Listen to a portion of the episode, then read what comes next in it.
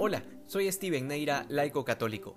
Jesús recibe la invitación a almorzar en casa de un fariseo, y el Señor sin ninguna demora acepta y apenas llega a la casa a la que fue invitado, entra y pasa directamente a la mesa. Esta es una actitud interesante porque denota la intención de Jesús de generar un espacio para enseñar al fariseo y a nosotros un par de cosas sobre la coherencia. El fariseo se escandaliza porque el Señor se ha saltado todo el rito de purificación que debe hacerse antes de comer, y sobre todo después de haber estado con tanta gente en donde seguramente con el roce de algún pecador, según la mente estrecha del judío, Jesús ya debió haberse vuelto impuro. Muchos, al leer este pasaje, piensan que el Señor ridiculiza la ley y los rituales, como si las prescripciones del Levítico y del Deuteronomio hubiesen sido reveladas por un Dios distinto. Sin embargo, lo que Jesús denuncia aquí es la incoherencia y la hipocresía. Por un lado, la capacidad del fariseo de ser escrupuloso con el detalle de purificar la copa y el plato, pero por otro, la total insensatez de no limpiar su conciencia. Y esta actitud se repite a lo largo de la historia dentro de la iglesia.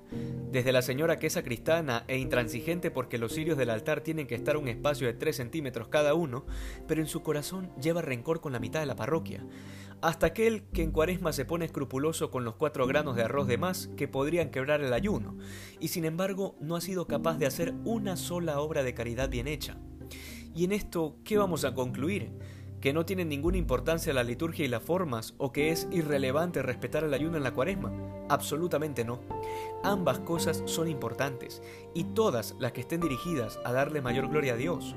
Pero lo que el Señor está señalando no es eliminar estas prácticas, sino que está exigiendo que éstas sirvan al fin para el cual fueron pensadas, que es justamente para darle mayor gloria a Dios y no para sentirnos mejores con nosotros mismos.